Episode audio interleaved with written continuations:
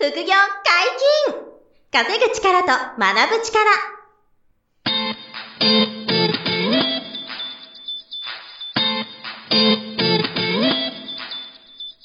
この番組は稼げるようになりたいを叶える副業アカデミーの提供でお送りいたします。副業アカデミーはあなたが副業で稼げる状態になることにコミットしたスクール。初級コースから上級コースまで様々なジャンルの副業ノウハウを学んでいただけます。詳しくは副業アカデミーで検索ください。こんにちは、小林正宏です。山本博史です。よろしくお願いします。はい、よろしくお願いします。本日二人でお届けしますが、今日は何のテーマでしょうか？えー、中古の太陽光発電投資が熱い。うーんこういう話をなるほど、なるほど。一時ブームになってましたよね、太陽そうそうそう光発電は。太陽発電ブームになってたと思うんで、あの、ちょっと、これまでの経緯を簡単に説明しますと、はい。あのーまあ、一番イメージあるのは、マイホームを建てて、そのお家の屋根、屋根にパネルをつけて、太陽光発電して、そこでで発電した電気が生活に使えるみたいな、はい、はい、あのはいはい。このパターンが皆さんイメージあると思うんで、これは一つありますよね。はい。で、えっと、僕らね、投資家がよく検討してたのが、あの、野立てソーラーって言って、あの、うん地面にえ太陽光発電のパネルを敷いて、うん。で、これがまあ、例えば2000万円とか、それぐらいの規模で投資して、パネルを敷いて、うんそこで売電する、まあ、発電して、電力会社に買い取ってもらうっていう、こういう投資みたいなものが、あの、もう何年も流行ってたんですよ。流行ってましたよね。皆さんもなんかうん身近にゴルフ場とかがあったらですよね。はいゴルフ場がなんかもう太陽光パネルに入れ替わったみたいなところが、もしかしたらお住まいの地域にはあるかもしれないです。僕の近くにはありました。そう、あの広い土地をね、使うので、はいゴルフ場の跡地に、ね。お客さんが来ないようなうんゴルフ場がもうやめてしまって、もう全部太陽光パネルに切り替えるっていうような。あ、まさにまさに、そう、うんそれいい例で、それを投資家が投資して、そういう、あの、太陽光発電事業をスタートしてるみたいなことなんですけど。で、あの、ここれは、あの、なんでみんなやるかっていうと、一つは、あの、電気を売ることで、毎月安定した売電収入が入ってくるっていうストックビジネスなんですよね。うん。はい。だから、あの、不動産投資の家賃収入に似てるので、安定してるから、太陽光発電やりたいっていうのが、これ一つ目の魅力なんですよ。うん、うん、うんうん。はい。で、あの、もう一つあるのが、あの、節税っていうのがあって、うん。えっ、と、ある一定の時期までは、えっ、と、はい。太陽光発電のその、投資したお金、金額を、あの、はい。償却って言って、あの、一括償却とか、うん。えっと、50%償却みたいな形で、要するにあの、その期に出た利益を圧縮する経費として、あの、計上できたんですよ。当時なる。ほど。はい、はい。だから、節税したい人が、あの、例えば会社で利益出ちゃったなっていう会社が、会社で、あの、すえー野立てソーラーに投資して、はい、で、何、何千万って投資したら、あの、その分経費として、えっ、と、要は、償却が一括償却とか、半金償却で取れて、はい、はい、はい。えっ、と、そ、そこで節税できたっていうのが、あの、人気だった理由だったんですよ。この一括で焼却できるもんなんてほとんどないですからね。そう、あの、そう、だから人気だったんですよ。そう、一括償却ってそう、はいはいね、山本さん経営者さんなんでね、あの、節税とか勉強されてると思うんですけど、ないじゃないですか。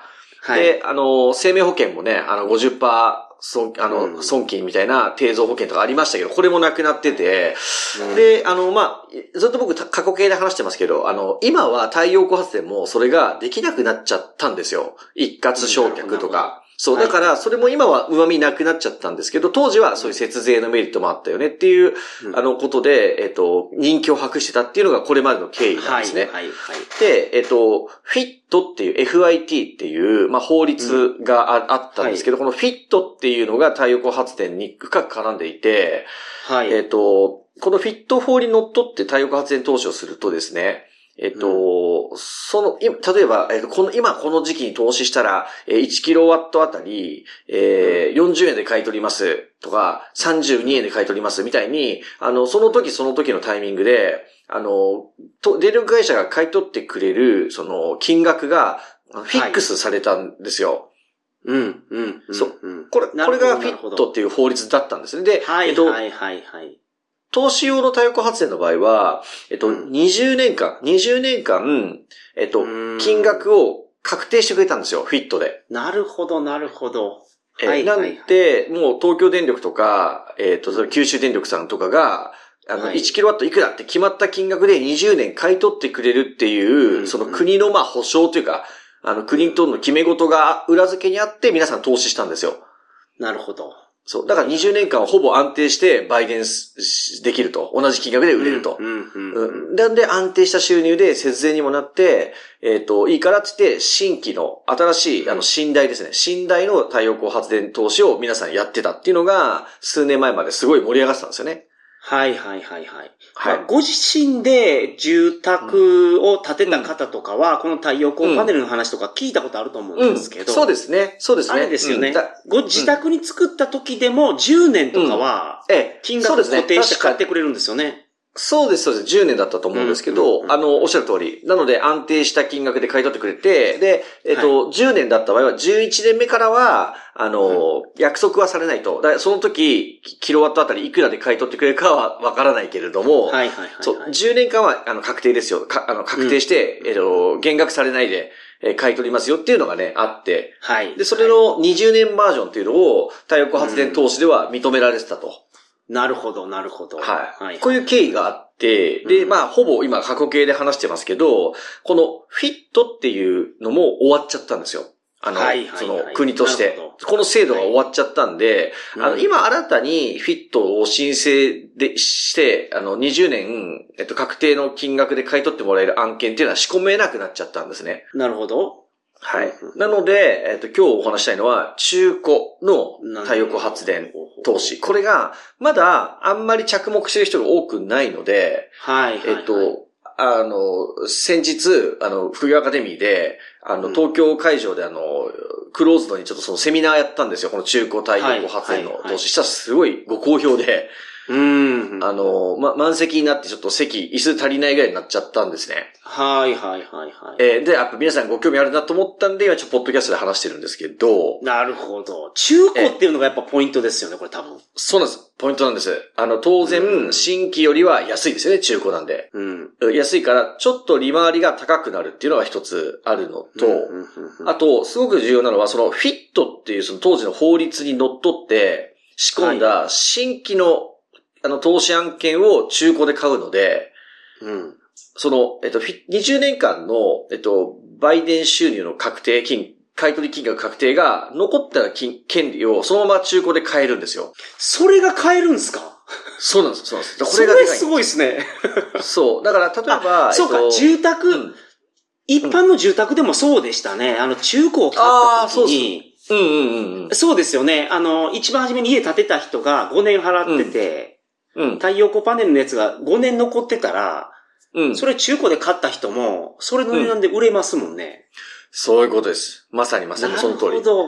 はい。はい、なんで、はい、あの、これまでにたくさんいろんな方が新規の寝台で太陽光発電を投資してきた中で、まあ、はい、ほとんどの人が長期保有するんですよ。安定してるから。うん、うん、うん。なので中には、あの、利益確定じゃないですけど、まあ、中古の市場で売却するオーナーさんがちょっとずつ出てきてるんですよ、今。なるほど。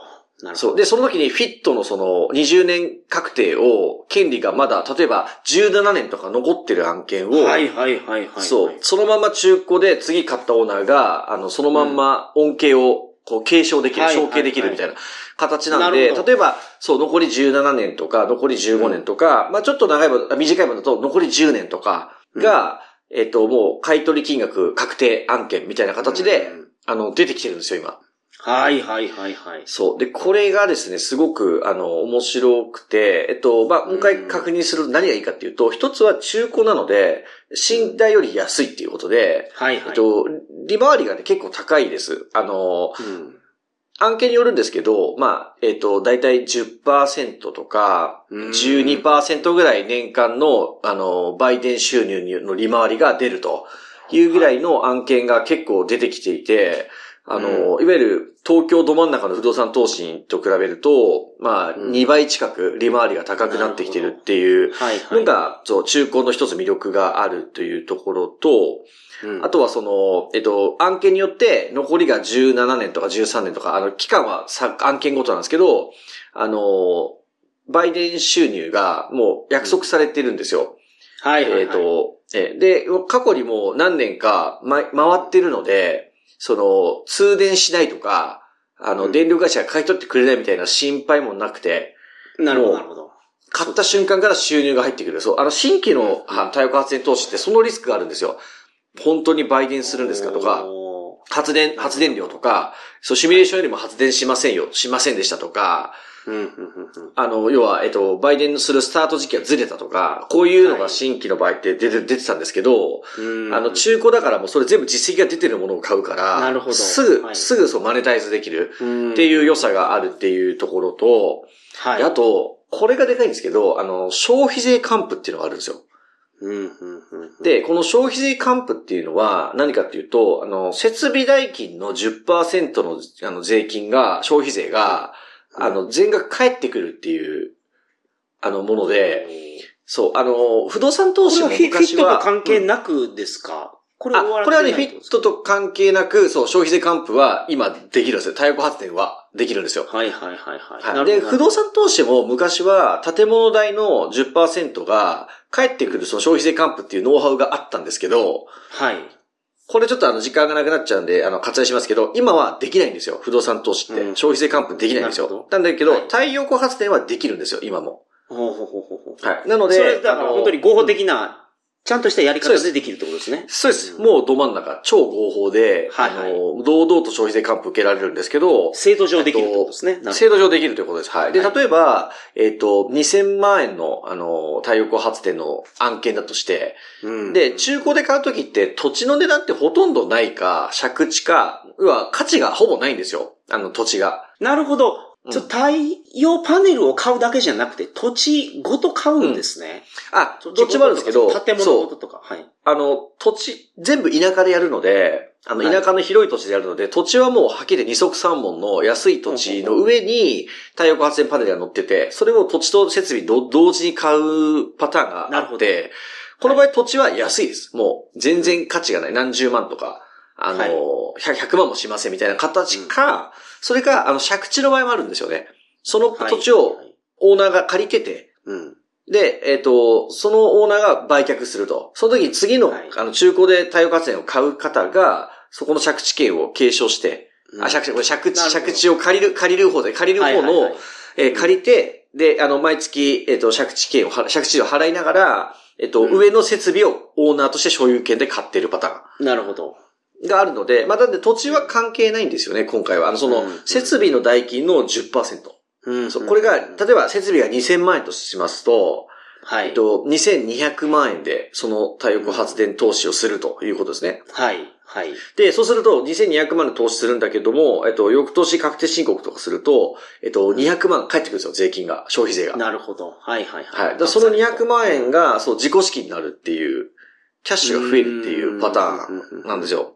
で、え、それ、キャッシュが増えるっていうのは、あの、なんでかっていうと、全額フルローン出るっていうのがちょっと次のメリットで、おー、なるほど。えはい今言ったはいはい2000万プラス消費税の2200万円全額、うん。金融機関から満額ローンが出るんです。はい。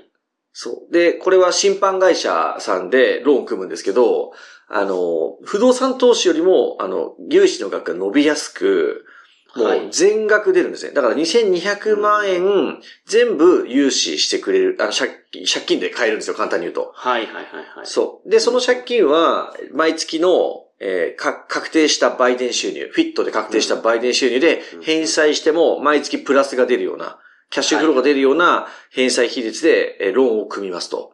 うんうん。で、で、翌年確定申告すると、うん、その2200万のうちの200万は返ってきちゃうんですよ。帰ってきますよね。はいはいはいはい。そうだからもともと借りてるお金でやってるやつですけど。そう、はい借りてるお金でやってんのに、そのお金が返ってくるんですよ、消費税分。はいはいはいはい。だから自己資金が150万とか200万とか、まあ物件によっては3000万ぐらいのあの案件もあるんですけど、はい。これを買うと300万返ってくるんですよ。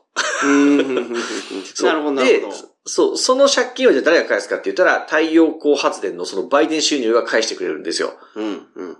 うん。だから、あの、かなりリスク低く、あの、ストック収入になりながら、あの、消費税還付が受けられるっていう仕組みになってると。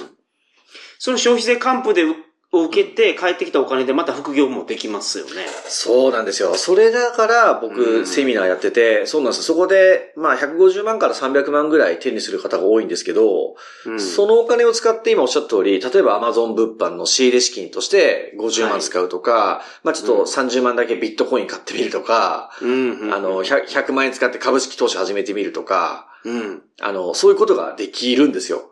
うん。ななので、太陽光発電の売電収入を作りながら、えっ、と、ほ他の副業、他の副業を作る軍資金も用意できる。うーん。うん。で、なおかつ、あの、一時の一括償却ほどのインパクトはないんですけど、あの、しょ償却は取れるんですよ。原価償却っていうのは太陽光発電今でもできるので、要は一括じゃないだけで。なので、はいえっと、所得税の還付を受けられるケースも多いんですね。うーん、ほど。あの、個人所得の、えっ、と、その圧縮につをすることができて、えーそれで、あと、納めた所得税が一部返ってくるっていうやつですね。うんこれは節税ですよね、いわゆるね。消費税還付と別に、いわゆる節税効果もまだあるんですよ。なるほど。はい。なるほどので、あの、かなり、そのメリットが大きいので、この中古うんの太陽光発電投資っていうのを、うんあの、今検討されるのもいいんじゃないかなって思ってると。いいう感じなんですよね。なるほど。なるほど、なるほど。だから、これから多分中古市場が盛り上がってくるので、まだなんていうんですかね、こう、まあブルブルーオーシャンっていうと大げさかもしれませんけど、うんまだあんまり皆さん気づいてないんですよね。うーん。うんだから価格がまだ高騰してないので、これから人気が出るともっと値段が上がって利回りが下がってくると思うんですよ。うん、今のうちがチャンスかななんて思ってるっていうね、あの、状況なんですよね。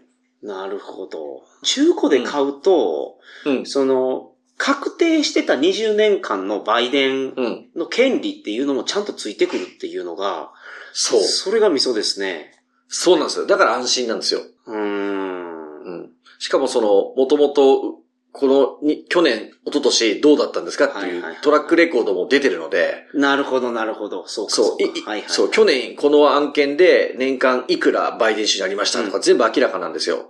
だから、あの、ほぼ相互はない。買った後に、ほぼ同じ売電収入が安定して入ってくるし、あの、よくある、その太陽光発電って、あの、投資した後に、あの、はい田舎で、こう、スタートしたら、あの、周りの草木が伸びてきて、うん植物が。で、はい葉っぱが伸びてきて、あの、太陽光を遮って、発電量が減るみたいなクレームがよくあるんですよ。で、うんこれもあの、1年、2年、3年回った後だと、うんあの、い1年間で生み出しができるというか、要は1年間の四季折々で、その葉っぱが伸びる伸びないとかって案件ごとに分かるじゃないですか。わかりますよね。はいはい。ええでそういうそのリスクも全部生み出しが終わってる。生みを出してあるんで。なるほど。はいはいはい。そう。だから、綺麗ないい案件が買えるんですよ、中古だとうー。んなるほど、なるでほど。そう、利回りも悪くないから、あの、はい投資としての利回りも悪くないっていうのと、さっき言った消費税還付があって、その借り入れは全部、あの、銀行のローンで、全部ローンが出て、自己資金、そう、自己資金ゼロですからね、皆さん。自己資金ゼロで買って、翌年200万とか300万返ってくるみたいな 感じなんでう。うそう、だから、やっぱりすごく、あの、投資の手段として面白いなと思っているので、うん。まあ、これはあの一つ皆さんに情報として届けたいんですけど、あの、デデメリットというか弱点がないことはなくて、はい。これもちょっとちゃんとお話ししなきゃいけなくて、うんあの、まあ、唯一、唯一と言ってもいいんですけど、これだけかなと思うのは、はい。あの、動産っていう言葉なんですけど、あの、不動、はいそう、不動産って、う、ふ、負の動産ですよね。あの、はい。ふ、ふ、不動産の負を抜けると動産ですよね。そうですね。で、はいこの、そう、太陽光発電っていうのは、あの、動産って定義されていて、はい。あの、不動産と、まあ、相反するものというか、あの、何が言いたいかというと、金融機関の評価が良くないんですよ。要するに、なるほど。あの、不動産だったら、その土地の価値がいくらとか、建物も残存年数から価値いくらっていうのを金融機関が評価してくれるじゃないですか。はい、はい、はい。なんですけど、太陽光発電投資をしてると、動産っていう扱いで資産価値を認めてくれないんですよ、銀行が。うーん、そう。そうすると、まあ何が起こるかっていうと、あの、はい不動産投資の融資に影響するリスクがあるんですよ。うーん、なるほど。うんはい、はい。あの、例えば、えっと、1億円ぐらい不動産投資で、あの、融資を借りられる属性の方がいるとして、はい。で、この人が、例えば5000万ぐらい太陽光発電の投資してたとしたら、うん。で、5000万借金、満額、あの、さっき言った通り、自己資金ゼロで買いましたと。はい。えーそしたら、あの、まあ、2, 2台で例えば5000万としたら、2台で消費税還付500万が返ってくるんでめちゃめちゃでかいんですけど、ただ、その5000万動産に投資してることで、うん、あの、借金は5000万増えてるのに、資産価値が弱、低いものを持ってますねって見られがちなんですよ。そう。はあはあそうすると、そう、あなたに不動産投資のあの1億円の融資できる方でしたけど、うん。あなた太陽光発電5000万も投資しちゃったから、あの、引き算で5000万しか貸せないどころか、ちょっとすみません、3000万しか貸せませんみたいな、うんあの、そういう、まあ、ちょっと言い方悪いですけど、信用毀損を起こすリスクがあるんですよ。太陽光発電やると。はいはいはいはいうんあの、不動産投資をやる上での信用毀損はい。が起こるので、あの、ふ一棟アパートの不動産投資をこれからやりたいとか、どんどん買い増ししていきたいっていう方は、うんあの、この太陽光発電投資をあんまり大きな額でやらない方がいいんですよ。なるほどなるほど。そっちに影響が出るから。影響があるから。なんで、投資戦略次第なんですよ、ここが。うーん。はい。で、不動産投資を本気で拡大するなら、と太陽光発電我慢した方が良くて。うんでうん、あの、不動産投資はあんまりやりたくないとか、あうの、ん不動産投資の融資はちょっとしばらく出ない方。なるほど。こういう方はなるほどな、るほどそう、太陽光発電を、そう、やってほしくて、で、太陽光発電の融資の年収ハードルが今すごい低くうて、なんと、年収400万円台の人でもローンが出てるんですよ。2000万ぐらいが出るってことですか？そう。2000万ぐらいの太陽光発電投資を、もう400万円台の方に、もう満額ローン、まあオーバーローンですよね。諸経費も含めたオーバーローンが出てるんですよ。うんなので、不動産投資だと、区分マンションでも今5年収500万以上ぐらい欲しいって言われてますし、はい。一棟アパートになると、まあ最低でもやっぱり700万円ぐらいは5年収欲しいし、もっと高い方がいいって言われちゃうんで、年収のハードルがちょっと不動産投資はどうしても高いというのがああるので、あの、そういう意味では400万円台のえー方からでも太陽光発電っていうのは今投資ができるチャンスがあり、うん、なるほど。あの、当然5年収高い方うんも不動産投資もちろんいけますし、太陽光発電はもっといいけるので、はいはいはいはい。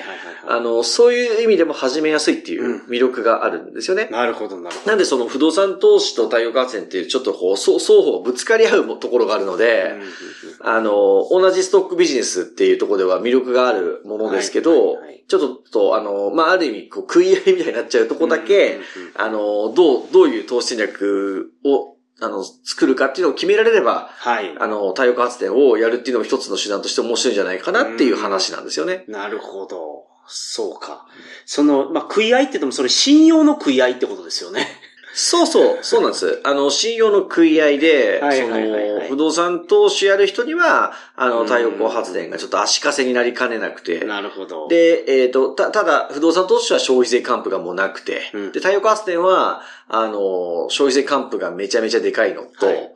あと銀行のローンがすごく出やすい。っていうところと、あと、不動産投資と似てるストックビジネスではあって、はい毎月安定した売電収入が、そのフィットで、あの、申請通した案件だけなんで、うん中古案件今仕込めるのは。うんなんで、フィットの法律の中で、あの、20年以内で残ってる期間は、あの、売電買取金額が約束されてると。うんうんうんそういう安定があるので、まあ、あの、その辺の、その一長一短というかね、はいメリデメあるんですけど、うん噛み合う方にはね、やっていただくのもいいんじゃないかなとうん思って、まあ今ちょっとあの、セミナーをはい月に1回2回やってるっていうところなんですよね。うんうんうんうんはい。なので、うん。で、興味がある方は、あの、副業アカデミーのウはいェブサイトを見れば、はいこの、あ、そうですね。え中古太陽そうですね。光パネル発電この、うん。はい。セミナーを、あの、はいやらせていただいてまして、えっと、まあ、一応この収録してる時点で、えっと、スケジュールを全部、あの、決めきれてないところも正直あるんですけど、はい。まあ、この音声が、あの、皆さんの、あの、お耳に届く頃には、はえっと、新た、新しい、新しい、あの、日程を、えっと、企画している予定なので、あの、副業アカデミーの、えーセミナースケジュールの、あの、特別企画っていうところに、あの、はい。ジャンルでレテレテ入れていただいて、検索かけると、はい。あの、太陽光発電のセミナー情報出てくるのと、うんうんうんえっと、仮にちょっと日程合わないとか、あれば、あの、事務局にメールいただければ、はい。あの、そういう、えっと、セミナー資料なのか、うん。えっと、動画なのかは、ちょっとご用意できると思うので、えっ、ー、と、もし、そういう、それは、そういうこともやっていただけるんですね。その、例えば、その、そう、あのー、今回の、その、うん、このセミナーだけじゃないにせよ、そういう個別の相談って、実はメールで言うと、